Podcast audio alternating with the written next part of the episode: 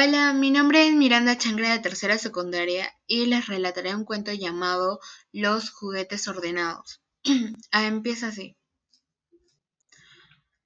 Eras una vez un niño que cambió de casa y al llegar a su nueva habitación vio que estaba llena de juguetes, cuentos, libros y lápices, todos perfectamente ordenados. Ese día jugó todo lo que quiso, pero se acostó sin haberlos recogido.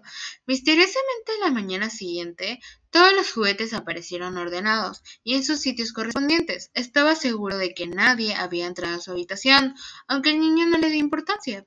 Y ocurrió lo mismo ese día y el otro, pero el cuarto día, cuando se dispuso a coger el primer juguete, este saltó de su alcance y dijo, No quiero jugar contigo. El niño creía estar alucinado, pero pasó lo mismo con cada juguete que intentó tocar, hasta que al finalmente uno de los juguetes, un viejocito de peluche, dijo ¿Por qué te sorprende que no querramos jugar contigo? Siempre nos dejas muy lejos de nuestro sitio especial, que es donde estamos más cómodos y más agustitos.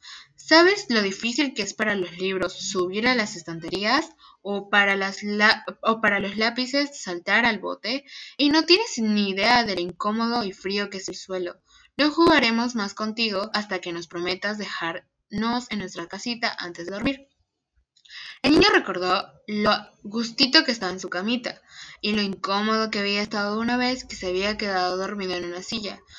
Entonces se dio, se dio cuenta de lo mal que había tratado a sus juguetes, así que les pidió perdón y desde aquel día siempre acostó sus juguetes en sus sitios favoritos antes de dormir. Gracias.